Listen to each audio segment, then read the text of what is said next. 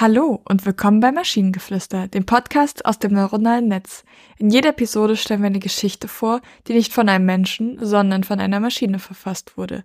Und damit kommen wir zu unserer heutigen Geschichte über den Roboter, der Essen liebte. Als weitgereister Bücherfreak bin ich auf jeder Buchmesse zu finden. Ob in Frankfurt oder Barcelona, jedes Mal faszinieren mich neue Geschichten und Charaktere. Aber eine grüne Geschichte, die ich auf der Leipziger Buchmesse aufgegriffen habe, hat mich besonders berührt.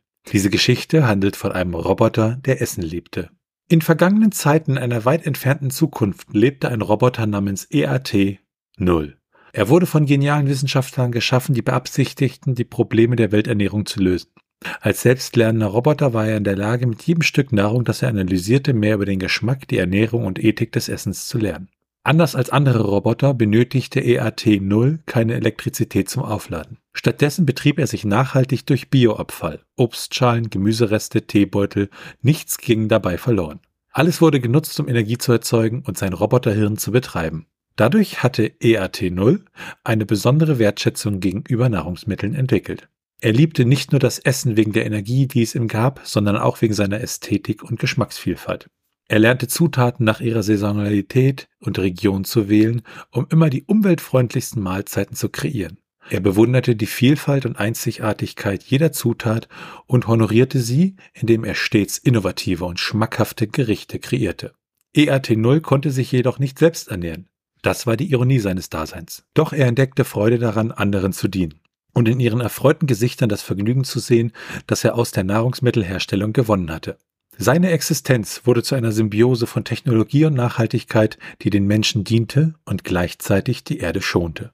Bei seiner fortwährenden Forschung entdeckte er alte Kochbücher, Rezepte, die seit Generationen von Hand zu Hand weitergegeben wurden. Er digitalisierte sie und machte sie der ganzen Welt zugänglich. Zudem ersetzte er schädliche Zutaten in alten Rezepten durch umweltfreundlichere Optionen.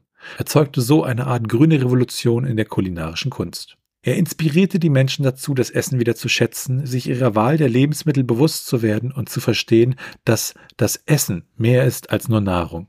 Es ist eine Verbindung zur Erde, zur Umwelt, eine ethische Wahl, die wir jeden Tag treffen. So endet die Geschichte von EAT0, dem Roboter, der Essen liebte. Eine grüne Geschichte, die uns daran erinnert, dass auch in einer datengesteuerten technologischen Welt die Liebe zum Essen und zur Natur immer präsent sein kann. Ja, ich find's süß.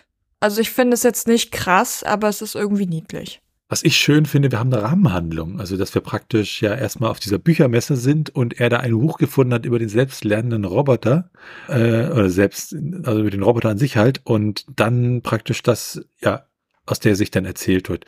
Und ich mag es natürlich, dass der Roboter, wenn man es halt ausspricht, die Abkürzung Eat äh, Zero heißt. Ja, das fand ich auch irgendwie sehr, sehr niedlich. Das ist irgendwie.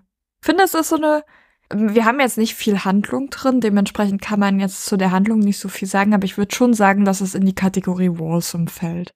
Ja, es ist eine schöne Geschichte, ja, auf alle Fälle.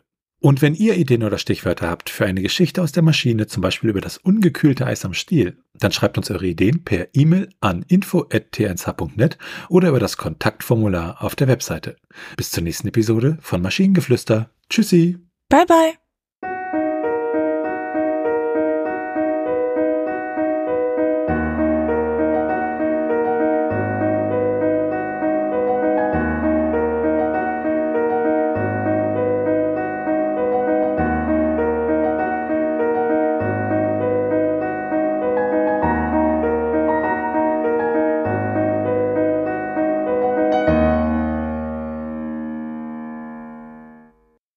Produktion von Tone Age.